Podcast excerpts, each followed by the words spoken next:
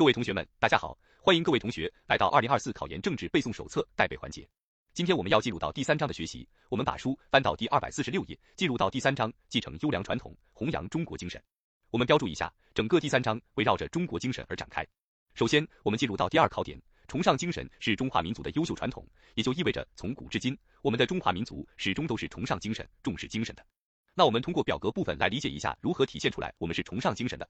比如说，第一个表现指的是对物质生活与精神生活相互关系的独到理解。那怎么个独到法呢？我们是重视精神的。比如说，我们看一下第三句话：一箪食，一瓢饮，在陋巷，人不堪其忧，回也不改其乐。什么意思？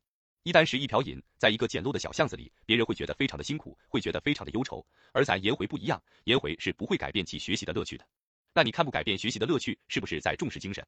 那第二个表现主要指的是对理想的不懈追求，我们是重视理想的。比如说，看第一句话，志士仁人，无求生以害人，有杀身以成仁。总之，什么含义啊？我宁愿舍弃我的生命，牺牲我的生命，我也要成全仁义品德，是不是在重视理想？或者第三点，对品格养成的重视，就是我们要重视道德，重视人格。所以，总之，我们的中华民族始终在崇尚精神。那现在，我们应该弘扬什么样的精神呢？应该是我们的中国精神。那首先，我们要知道到底什么是中国精神。我们看到二百四十七页的第二考点，中国精神的丰富内涵。那首先我们来看一下第一个内容，中国精神内涵的生动展现，通过四个伟大精神得以展现。这里面我们需要标注一下，比如第一个伟大创造精神。当我们在题干当中遇到这样的词汇，我们要选伟大创造精神，找一个空白地方，我们来记一下。比如说，当我们遇到了伟大思想巨匠，比如说老子、孔子、孟子这种伟大思想巨匠；再比如说伟大科技成果，像是我们的四大发明，或者伟大文艺作品，像是《诗经》《楚辞》这样的伟大文艺作品。再比如说伟大工程，比如说我们的万里长城，我们的都江堰。当遇到伟大思想巨匠、伟大科技成果、伟大文艺作品、伟大工程的时候，要选择伟大创造精神。第二个，伟大奋斗精神，在题干当中体现出中国人民始终在革故鼎新、自强不息的奋斗的时候，要选奋斗精神，标注一下革故鼎新、自强不息。比如说我们建设了我们辽阔的大好河山，比如说我们治理了千百条大河大江，这都能体现出来我们革故鼎新、自强不息的奋斗。第三个伟大团结精神，当体现出中国人民始终团结一心、同舟共济的时候，我们要选伟大团结精神，团结一心、同舟共济。比如近代以来，我们中国人民始终浴血奋战，打败了一切穷凶极恶的侵略者，捍卫了民族独立自由。或者说，我们的五十六个民族始终是多元一体的，这都能体现出来团结一心、同舟共济。第四个精神，伟大梦想精神，重点的体现中国人民始终心怀梦想，不懈追求。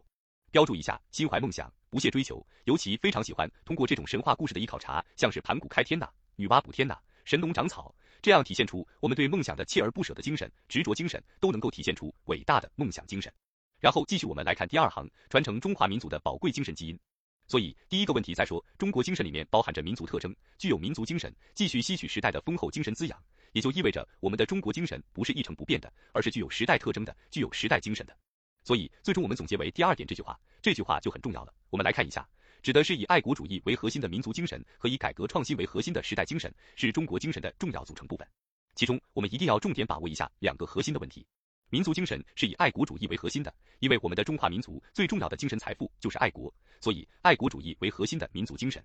那第二个时代精神是不是主要指的是与时俱进的？那怎么能够跟得上时代的发展呢？就是我们要不断的改革创新，所以叫做以改革创新为核心的时代精神。第三点，中国共产党是中国精神的忠诚继承者和坚定弘扬者。后面是有关于伟大建党精神的内容，那之前给大家讲过，我们可以稍微回顾一下就可以了。下面我们进入到第三个考点，实现中国梦必须弘扬中国精神。那刚才我们讲完了中国精神是什么，现在我们要来讲为什么要弘扬中国精神，也就是说中国精神的重要性的问题。第一点，弘扬中国精神的重要性，我们要重点把握一下。黑体字部分，我们先明确一下，既然是中国精神了，指的是宏观的精神，所以宏观对应宏观。来看括号一，中国精神是兴国强国之魂，是实现中华民族伟大复兴不可或缺的精神支撑。括号二，中国精神是凝聚兴国强国的磅礴伟力。那括号二是在讲中国精神的重大意义，那重大意义一共有三点，其中前两点圈一和圈二，我们可以通过刚刚给大家讲解到的以爱国主义为核心的民族精神和以改革创新为核心的时代精神去理解记忆。我们看到圈一，中国精神是凝聚中国力量的精神纽带，怎么样去凝聚中国力量呢？是不是每个人都热爱我们的祖国，都拥有爱国主义，就把我们十四亿人口紧紧的联系在一起了？所以通过爱国主义，我们可以做到凝聚中国力量的精神纽带。赖圈二，中国精神是激发创新创造的精神动力。那刚才我们说了，我们要以什么为核心？要以改革创新为核心的时代精神，对吗？所以怎么能够改革创新呢？不就是不断的激发我们的创新创造吗？而且之前给大家讲过，创新是发展的第一动力吗？所以叫做中国精神是激发创新创造的精神动力。那最终我们要落回于哪里呢？落会于我们的中华民族伟大复兴之梦。所以圈三进行一个总结，叫做中国精神是推动复兴伟业的精神支柱。给大家记一个小谐音梗，帮助大家来理解记忆，叫做中国带动精神支柱。中国主要指的是中国精神，带指的是精神纽带，动指的是精神动力，支柱指的是精神支柱，所以叫做中国带动精神支柱就 OK 了。那第一点在讲中国精神的重要性，那后面两点再分别讲中国精神的重要组成部分。看到第二点，弘扬中国精神必须弘扬以爱国主义为核心的民族精神，那其中括号一我们可以简单了解一下，那我们重点来看一下括号二对于爱国主义的定性。刚才我们说了，我们的民族精神是以爱国主义为核心的，所以看到第二行，爱国主义是中华民族的民族心、民族魂，是中华民族最重要的精神财富。标注一下最重要，因为我们说了，爱国主义是核心嘛。我们看到括号三爱国主义的基本内涵，我们重点来看一下最后一行，它是三者合一，它是道德要求、政治原则和法律规范，就意味着它既是柔性的道德要求，又是国家强制力的法律规范，同时还是政治原则，这是一个立场性问题，是不容出错的。继续，我们把书翻到第二百四十八页来看到括号四。爱国主义基本内涵的主要表现，那一共有四个表现，我们要做到关键词对应。第一，爱祖国的大好河山，关键词对应是基本载体，大好河山是基本载体，很好理解。比如说，我们的中华民族伟大复兴在哪里复兴呢？在这个基本载体当中，不断的进行发展和复兴。第二，爱自己的骨肉同胞，标注关键词是试金石，这个也很好理解。你想，比如说爱大好河山，爱灿烂文化，爱自己的国家比较宏观一些，没有办法很具象的表现出来。但是骨肉同胞就在你身边，非常具象的能够得以检验，所以爱自己的骨肉同胞是试金石。三是爱祖国的灿烂文化，那你看文化，我们的中华文化是不是上下五千年的历史是源远流长的？所以对应的关键词指的是从一开始就有的，比如说灵魂，比如说精神基因，比如说摇篮，比如说重要基础。总之，文化对应一开始就有的源远流长的含义。那最后一个第四是爱自己的国家，标注关键词指的是基本屏障和坚实依托，也是最深刻的爱国理由。那这四个部分我们要做到关键词的一一对应。那这个内容是关于我们中国精神的第一个部分，以爱国主义为核心的民族精神。那第二部分指的就是我们的第三点了，弘扬中国精神必须弘扬以改革创新为核心的时代精神。那关于改革创新，同学们有必要来了解一下，比如说括号三这个部分，改革创新精神体现的三个方面，同学们有时间多看看，有一个熟悉度。那最终总结为我们的第四点了，其实这个点我们已经说过了。总之，什么是中国精神？就是以爱国主义为核心的民族精神和以改革创新为核心的时代精神，他们二者的紧密相连，是我们中国精神的重要组成部分。那通过第二考点呢，我们学习清楚了什么是爱国主义，什么是改革创新，但光知道是什么是不足够的，我们要落实于哪里？落实于实践。所以看到第四个考点，做新时代的忠诚爱国者。我们再说怎么办的问题，如何去爱国的问题。我们重点来看一下第二点，大力弘扬新时代爱国主义。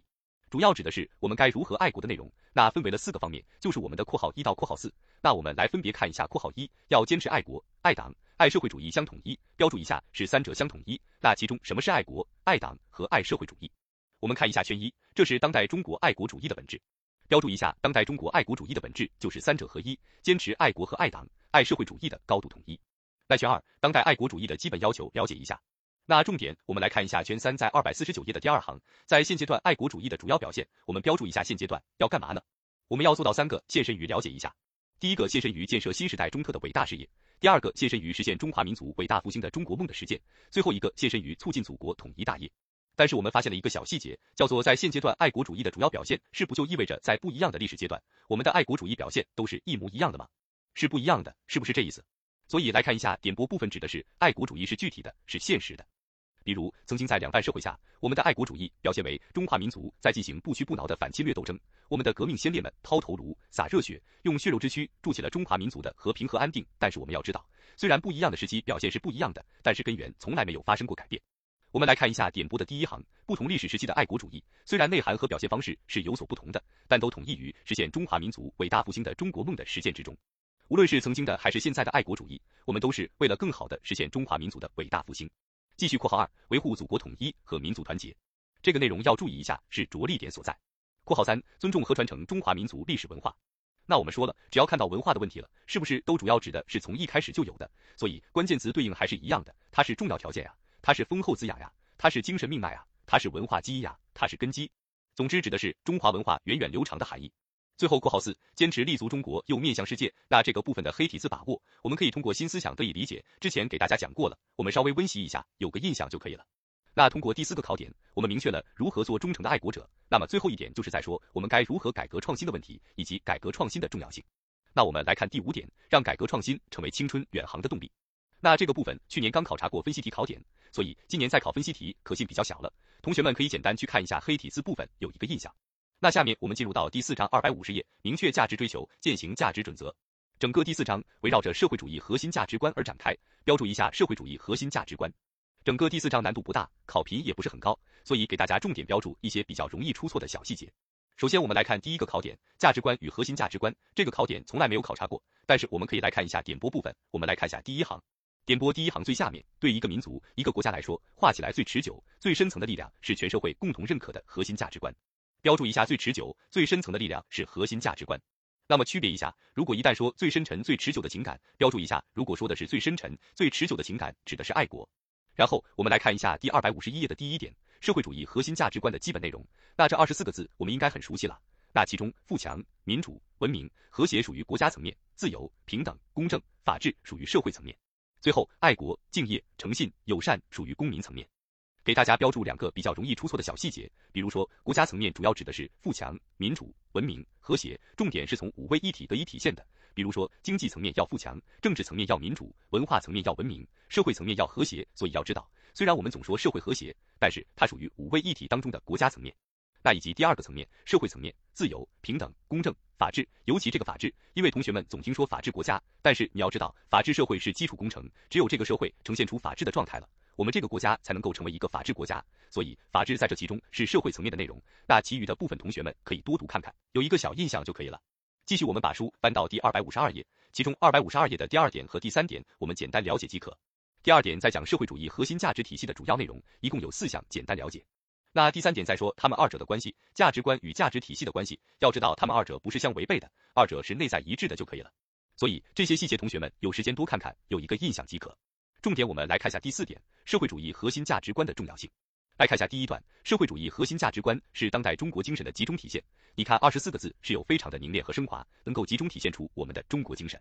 第二个是中特社会主义道路、理论、制度、文化的价值表达，凝结着全体人民共同的价值追求。这个很好对应，价值观对应价值表达、价值追求。最后是当代中国发展进步的精神指引。同时，我们要重点记一下（括号一到括号三）。括号一，坚持和发展中特的社会主义的价值遵循。括号二，提高国家文化软实力的迫切要求。括号三，推进社会团结奋进的最大公约数。那怎么去记呢？给大家一个小谐音梗，叫做遵循公约要求。标注一下，第一个标注一个遵循，第二点标注一下要求，第三个标注一个公约。你看我们的社会主义价值观是不是就需要广大的人民群众去遵循这些我们都应该遵循的要求问题，对吧？叫做遵循公约要求。继续我们看到第三个考点，社会主义核心价值观的显著特征，标注一下括号也是坚定核心价值观自信的理由，就是为什么我们如此有底气呢？我们来看一下，因为我们有显著的特点。看到第一点，反映人类社会发展进步的价值理念，也就意味着我们的价值理念是更为前进的、更为先进的。所以我们标注下第一点，重点指的是具有先进性的特征，具有先进性。那我们先进在哪里呢？可以了解一下，比如括号一，体现社会主义的本质属性。所以这是说什么呢？是不是说，因为我们的制度是社会主义制度，所以我们比别人更先进，对吧？所以标注一下括号一，主要指的是我们的社会主义制度是更为先进的。继续括号二，在二百五十三页第一行，我们的价值观是扎根中华优秀传统文化土壤的，也就意味着我们的价值观不是一蹴而就的，而是有深厚的底蕴的。所以我们是先进的，所以咱是有底气的。最后括号三，吸纳世界文明有益成果。所以，通过这三点体现出来，我们是具有先进性的。那第二点指的是彰显人民至上的价值立场，人民性是社会主义核心价值观的根本特性。标注一下，人民性是根本特性。所以第二个特点很明确了，指的是人民性，比较简单，不多说。那我们来看第三点，第三，因真实可信而具有强大的道义力量。所以第三点指的是我们具有真实性，真实性，我们是真切的、具体的、广泛的。那我们要区别一下，我们的社会主义核心价值观是真实的，是可信的，而西方的普世价值观却是虚伪的。所以，我们来看一下点播部分。普世价值观与我国倡导的全人类共同价值观完全不同。因为普世价值观是特指资本主义的价值观，所以标注一下，在理论上、实践上都是具有虚伪性的。所以，未来同学们在选项当中看到了普世价值观就画叉就可以了，因为这是西方的虚伪的价值观。那通过前面几点的学习，我们知道了社会主义核心价值观是什么，以及他们的特点。那最终还是要落回于实践。所以，看到第四个考点叫做积极践行社会主义核心价值观。第一点指的是扣好人生的扣子，我们可以理解一下。我们说培育价值观就像是扣子一样，如果第一粒扣错了，那么剩余的都会扣错。所以各位同学们，我们人生的扣子从一开始就要扣好，我们要积极践行社会主义核心价值观。那具体怎么去做呢？看到第二点，把社会主义和价值观落细、落小、落实，要切实做到。第一点要勤学，那我们青年人正处于学习的黄金时期，我们要尽可能把学习当做一种生活的方式，下得苦功夫，求得真学问。那第二个，我们要做到修德，要加强道德修养，注重道德建律。第三个要明辨，我们要善于明辨是非，善于决断选择。最后一点笃实，我们要扎扎实实干事，踏踏实实做人。好了，各位同学们，这是今天的重点内容了。希望同学们每天都可以对自己说一次，我非常相信我自己。当你足够相信自己的时候，你可以坚定的做好自己认为重要的事情，朝着你认定的目标不疾不徐的稳步前进，就这么简单。各位同学们，我们明天再见。